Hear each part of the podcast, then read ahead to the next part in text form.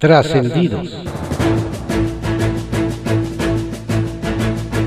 Continuamos con la audiosíntesis informativa de Adrián Ojeda Román, correspondiente a hoy, lunes 6 de julio de 2020. Vamos con algunos trascendidos que se publican en diarios de circulación nacional y diarios digitales. Los malosos, que se publica en el diario Impacto. Beltrones reaparece, opina y zarandea al sector político.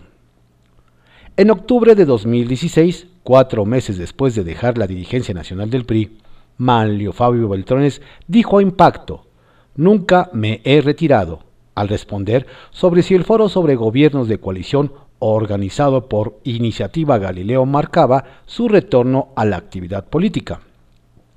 Este sábado, durante una videoconferencia con dirigentes del grupo priista Movimiento Líder, y bajo la premisa de que el actual gobierno puede ser tan malo como lo puedan denunciar o tan bueno como él se enuncie, Beltrones seguramente volverá a decir nunca me he retirado. Como es su estilo, el periodista, expresidente de ambas cámaras, Senado y diputados, sorprendió con sus declaraciones, aunque su intervención versó sobre un tema suyo desde el 2011, los gobiernos de coalición, inevitables después del 2024. El bombazo fue exhortar al PRI a no aliarse a grupos de derecha sumamente rancia, enmascarados como sociedad civil, que pretenden quitar al presidente antidemocráticamente. El 20 cayó a algunos panistas tradicionales. Unos radicales del PAN se pusieron el saco, que elucubraron con las palabras de Beltrones. El tema sobre golpismo vino a pregunta expresa. Mi referencia es al loco que convoca a marchas vehiculares para pedir que renuncie AMLO, puntualizó horas después. Remachó diciendo que el PRI es con alianza, frente o sin ellos, mirar al 2021, 2022 y 2024. Que acercarse a teorías y fuerzas golpistas sería peor que la que no está sucediendo. A diferencia de quienes gustan de reflectores diarios, Manlio Fabio suele aparecer cuando hay algo serio que decir. En eso tiene razón. Nunca se ha retirado. ¿Alguien pidió a López Obrador que nos representara ante Trump? Más que un buen gesto de gobernante a gobernados, en la afirmación este sábado del presidente Andrés Manuel López Obrador para justificar su viaje a Estados Unidos y a abrazar a Donald Trump, pareciera dar a entender que lo hace por nuestro bien. Voy porque sé que ustedes quieren que vaya. Voy representándoles y no tengan la menor duda lo voy a hacer como ustedes lo merecen, con decoro y con mucha dignidad, haciendo ver la fortaleza de nuestra gran nación de México.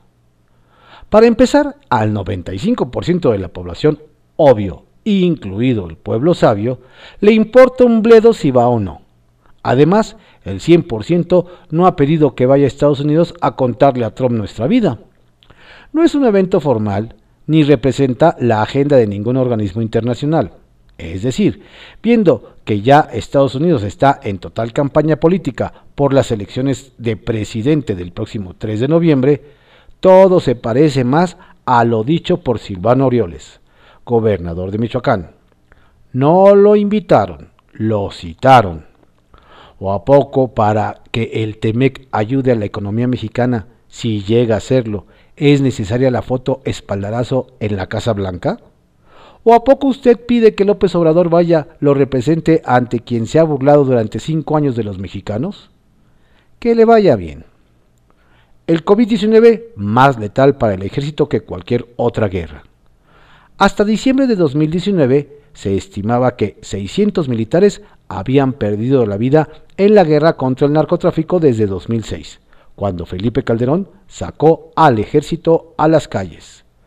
La cifra indica que por año habrían fallecido unos 46 y por mes 4 aproximadamente, aunque no se sabe si en este reporte está incluida la Marina.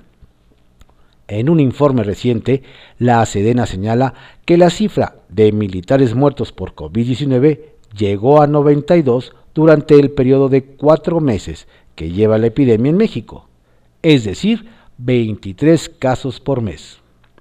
Se debe destacar que tanto el ejército como la marina participan en el plan gobierno federal para frenar la epidemia de COVID-19 y que ambas instituciones han aplicado medidas de contención como la reducción de la concentración de personal en las oficinas y establecimientos de dos turnos de trabajo. El asunto no es menor, si se toma en cuenta que además de entrarle al campo de la construcción, Aeropuerto de Santa Lucía y otras obras decididas por el gobierno federal, recientemente fueron reactivados en las calles para ayudar a la Guardia Nacional contra la inseguridad, es decir, están donde se les solicita. Hoy la guerra es contra un enemigo invisible. Templo Mayor, por Fray Bartolomé, que se publica en el periódico Reforma. ¿Quién sabe qué será peor? ¿Que el presidente de la República pretenda engañar a la gente con sus otros datos o que él mismo se lo crea? Porque de una cosa no hay duda, Andrés Manuel López Obrador sabe perfectamente que hay un gran hoyo negro en las cifras oficiales de la pandemia del COVID-19. El mandatario presume como un logro que México tiene una tasa menor de muertos por cada millón de habitantes que Francia y que España, lo cual es cierto y es falso, ya que el propio subsecretario Hugo López Gatel ha reconocido que la cifra real de fallecimientos es mucho más alta. Dar por absoluta una cifra muy relativa es una forma de manipular la realidad, pero también confirma que al enfrentar la pandemia al gobierno mexicano le ha importado más guardar las apariencias que actuar con transparencia. Pequeña diferencia. Por cierto, que ante la falta de certeza por parte del gobierno federal en los estados, han tenido que dar pasos con los ojos vendados. Ahí está el caso de la Ciudad de México, donde Claudia Sheinbaum no solo decidió retrasar la reapertura de plazas comerciales, que estaba previsto para hoy, sino que de plano ordenó cerrar el centro histórico debido a que su semáforo naranja empezó a titilar con alarma.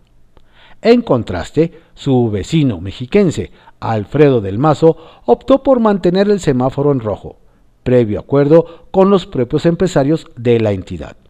El prista no come lumbre y prefiere llevar la fiesta en paz con el gobierno federal, pero de lejos. En tanto, en Nuevo León, las ganas de revivir ya la actividad económica se toparon con la realidad sanitaria.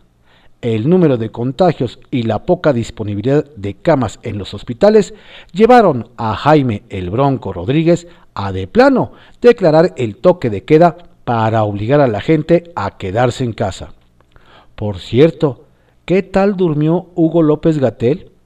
Seguramente muy cómodo en sus laureles.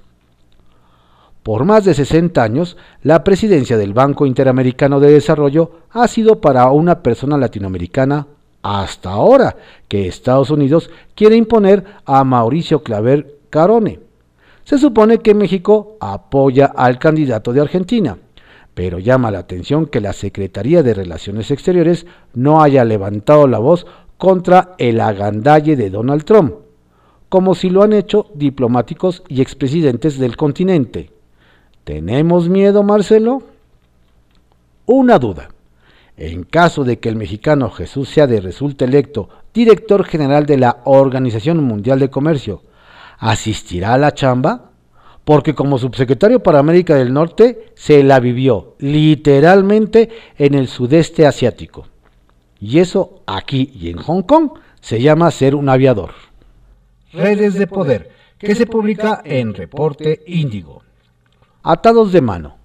Ante la invitación del PRI para ir en alianza en las elecciones de 2021, se intensificaron las negociaciones al interior del PRD de cara al Congreso Nacional del partido con fecha aún por determinar. No solo se tiene que resolver el necesario cambio estatutario, los estatutos actuales no permiten alianzas con el tricolor. Eso sería lo de menos. Lo realmente complicado es convencer a todas las expresiones de apoyar un proyecto electoral en común. La posible coalición PRI-PRD es solo la última propuesta para el Sol Azteca, pues hay que recordar que Acción Nacional prácticamente dio por hecho un acuerdo para ir en alianza parcial el próximo año. Lo cierto es que la dirigencia nacional colegiada sí está en pláticas con diferentes partidos y grupos, pero de momento permanecen los candados. A ver si no terminan compitiendo solos. Plan B. En el CEN panista no se tomaron muy bien el acercamiento entre priistas y periodistas, y de hecho, algunos blanqueazules no descartan que la dirigencia nacional de Marco Cortés pueda pedir al PRD, ya sea públicamente o en privado, que se defina en los próximos días. Muchos panistas críticos de la política aliancista quieren aprovechar este momento para que el PAN se decida a ir sin acompañamiento de otro partido y en cambio le tienda la mano a organizaciones civiles y a ciudadanos distinguidos para ofrecerles espacios y participación en la definición de las candidaturas. Algo que también se ha vuelto a plantear es tender la mano a Margarita Zavala y Felipe Calderón para buscar un acuerdo con el partido que está a punto de obtener su registro, aunque este último escenario nos hacen ver es el menos probable. Llamados de unidad. Ante la pugna por la renovación de la dirigencia partidista, dos de los pesos pesados de Morena, Ricardo Monreal y Mario Delgado, hicieron un llamado a la unidad. Ambos advirtieron que lo que está en juego, más allá de la elección de 2021, es un proyecto político. Este llamado llega a unos días de que la dirigencia provisional encabezada por Alfonso Ramírez Cuellar confirme que el método electivo será a través de encuestas abiertas, nos comentan. Ya a pesar de las diferencias en el interior del partido, la gran mayoría de los actores políticos ya quieren cerrar el espacio para concentrarse de lleno en el proceso electoral. Bajo reserva, que se publique en el periódico El Universal. Exige Estados Unidos prueba contra COVID para visita AMLO-Trump. Nos cuentan que como parte de los protocolos requeridos por la Casa Blanca para el encuentro de esta semana entre el presidente de México, Andrés Manuel López Obrador, con su homólogo de Estados Unidos, Donald Trump, a la comitiva mexicana, se le solicitó una prueba de que no son portadores de COVID-19. Lo que no especificó es si el presidente López Obrador también se sometió a esa prueba médica. La comitiva que acompaña al mandatario está integrada por el canciller Marcelo Ebrard, la secretaria de Economía Graciela Márquez, el jefe de la oficina de la presidencia Alfonso Romo y por el jefe de la ayudantía del presidente Daniel Azaf. Por lo pronto, este lunes, a la fuente que cubre las actividades del presidente mexicano se les realizará una prueba en el Instituto Nacional de Nutrición para que puedan acceder a la Casa Blanca. Jueces exigen pruebas de corrupción.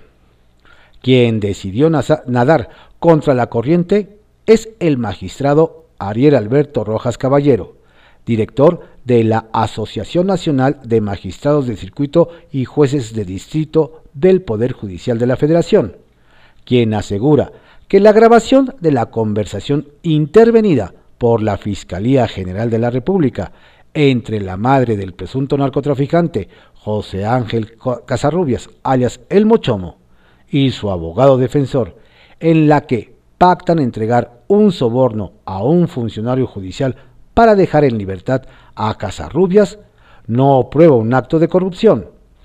Si hay otras pruebas, que se presenten de inmediato y se sancione con todo el rigor de la ley a los responsables. El diálogo de un abogado con la madre del imputado no es prueba suficiente de que se haya entregado el dinero a algún funcionario judicial a cambio de una resolución favorable. Requerimos asimismo mayores estándares éticos y profesionales en la Procuración de Justicia, dijo el magistrado Rojas por medio de sus redes sociales. Aunque una investigación deberá determinar la responsabilidad de los miembros del juzgado, la difusión de la grabación ha dejado por ahora muy mal parado al Poder Judicial. Nueva maroma de López Gatel. Por si hiciera falta complicar aún más la información que presenta el gobierno federal sobre el avance de la pandemia a partir de esta semana comenzará a cambiar la forma en que la Secretaría de Salud dará a conocer la información y los datos. La información sobre el número de casos, de funciones y personas activas, es decir, que tienen posibilidad de contagio, se dará a conocer de acuerdo con la semana epidemiológica correspondiente, es decir, ya no se entregarán las cifras de manera diaria. Esto quiere decir, informó ayer el subsecretario de Prevención y Promoción de la Salud, Hugo López Gatel, tendrán un retraso derivado del proceso de confirmación. Ya aunque se presentara todo, vamos a ir dos semanas detrás de acuerdo a lo que ocurra, pero en todo momento presentaremos todo, dijo ayer don Hugo, una nueva maroma, sostienen algunos. Otros que esperan con ansia extradición de Lozoya. Nos comentan que empresas saqueadoras de Altos Hornos de México solicitaron a la Fiscalía General de la República aprovechar la extradición del exdirector de Petróleos Mexicanos, Emilio Lozoya, para llegar a fondo de todos los fraudes que aseguran ha cometido Alonso Ancira, a quien se acusa de haber hecho millonarios sobornos a Lozoya para la venta con sobreprecio que realizó AMSA a Pemex de la empresa Agronitrogenados. Según estas empresas, a Ansira no solo se le debe juzgar por este delito, sino también por múltiples fraudes y adeudos que cometió durante su paso al frente de la presidencia del Consejo de Administración de AMSA. Entre estas empresas, nos comentan, existe el temor de que la Fiscalía General de la República y la Secretaría de Hacienda limiten sus investigaciones al caso exclusivo agronitrogenados y queden pendientes las diferentes denuncias que ANSIDA tiene ante la propia Fiscalía General de la República y la Comisión Nacional Bancaria de Valores por ocultamiento de, de deuda y demás delitos financieros. Así que alguien más espera con ansia el regreso de don Emilio de España. Trascendidos, que se publica en el periódico Milenio. Trascendió que en el festejo que organizó Morena por el segundo año del triunfo de Andrés Manuel López Obrador, hubo una sana distancia doble. La primera impuesta por la emergencia sanitaria y la segunda por la ausencia del mandatario en el festejo virtual, en el que tampoco apareció la secretaria general Jacob Polewski los morenistas aceptan que la elección de 2021 será más complicada sin la imagen del tabasqueño en las boletas, así que regresarán a hacer política barrio por barrio y casa por casa. Por cierto, fue extraño ver un mitin de la izquierda sin marcha ni plazas llenas, cosa de la nueva normalidad. Trascendió que este fin de semana se reforzó la seguridad del gobernador de Jalisco, Enrique Alfaro, luego de que se revelaran las amenazas lanzadas por el cártel Jalisco Nueva Generación y de que el propio presidente Andrés Manuel López Obrador ordenara proteger al mandatario. Poco más de una docena de elementos de la Guardia Nacional vigilan la Casa Jalisco donde habita el Ejecutivo Estatal, así como calles aledañas, además de que solo se permite el paso de visitantes acreditados plenamente y personal que labora en el lugar. Trascendió que vaya bomba de tiempo la que tiene en el Congreso de Veracruz, pues se sabe que Víctor Manuel César Rincón busca ser ratificado como magistrado del Tribunal Superior de Justicia de la entidad, pese a la denuncia de que no cuenta con cédula profesional. El tema se ha agravado en las semanas recientes porque no hay tampoco rastro de ese funcionario en la Dirección Nacional de Profesiones y porque el Consejo de la Judicatura emitió un dictamen favorable al magistrado, es decir, el cóctel perfecto para una crisis institucional. Confidencial, que se publica en el periódico El Financiero. Calurosa recepción en Washington.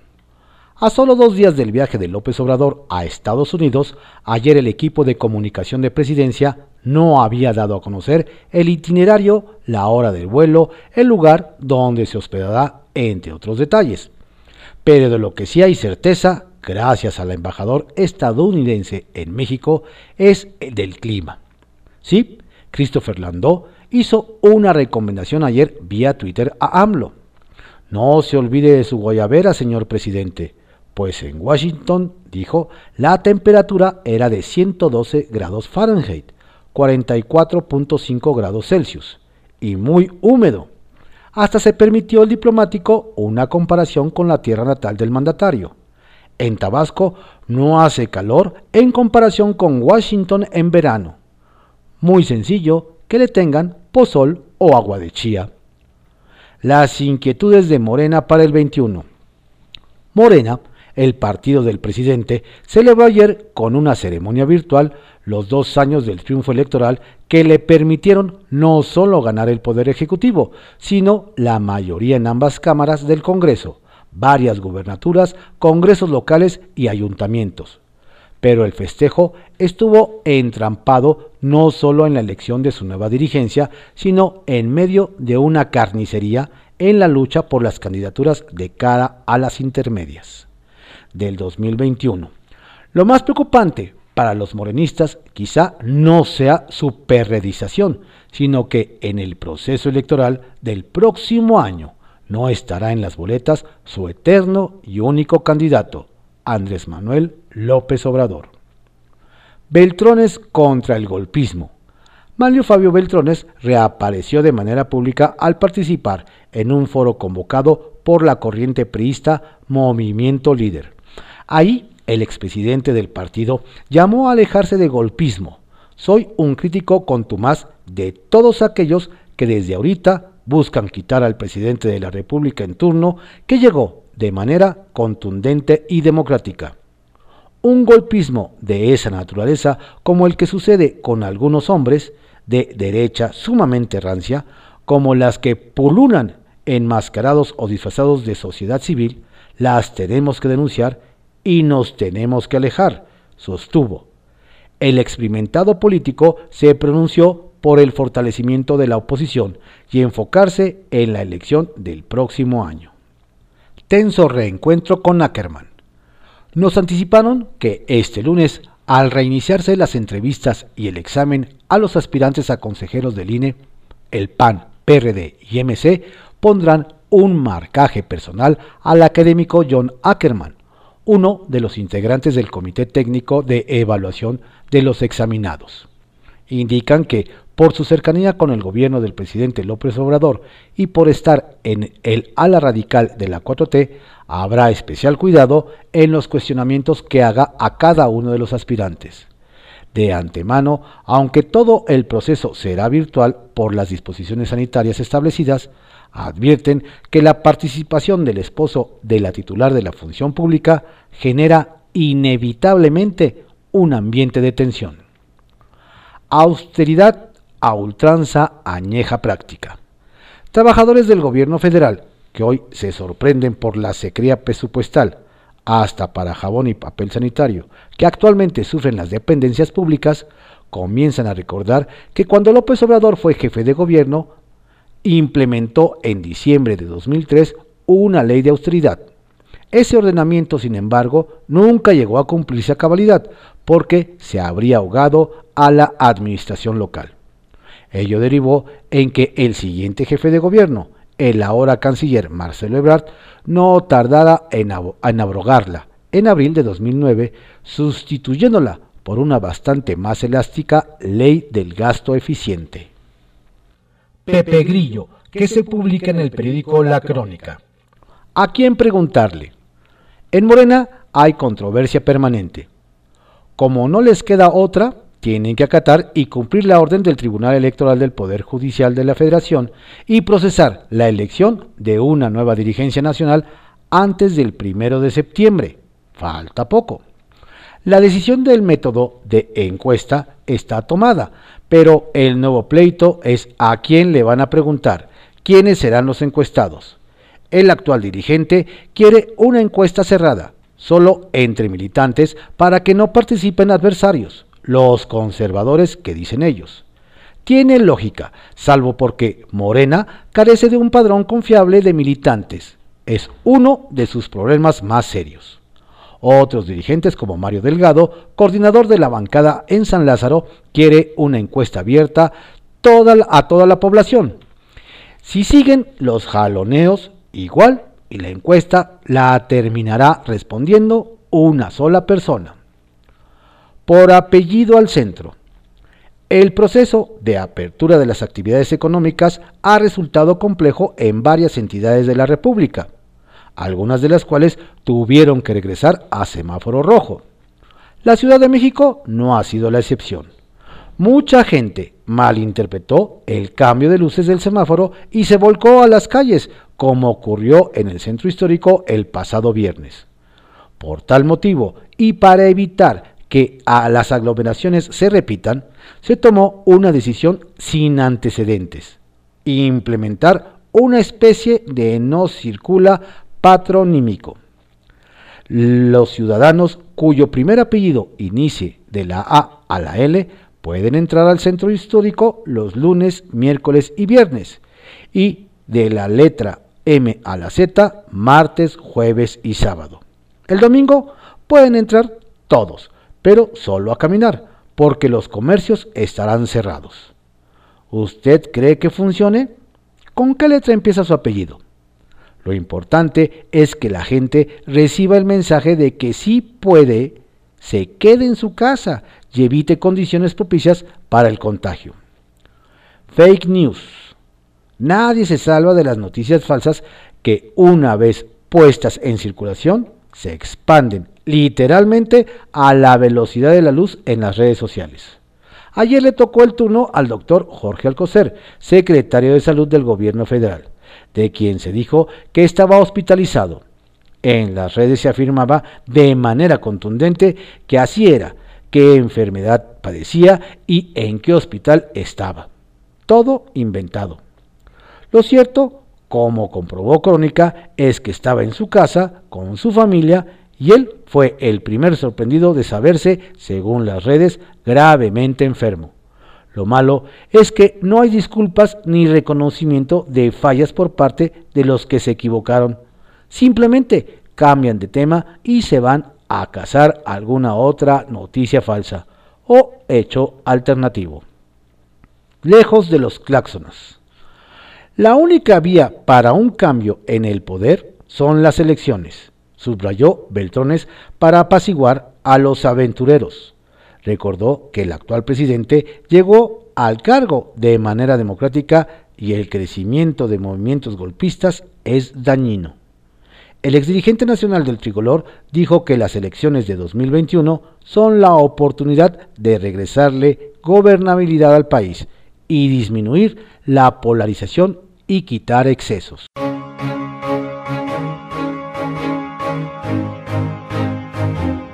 Estos fueron algunos trascendidos que se publican en diarios de circulación nacional y diarios digitales en la audiosíntesis informativa de Adrián Ojeda Román, correspondiente a hoy, lunes 6 de julio de 2020.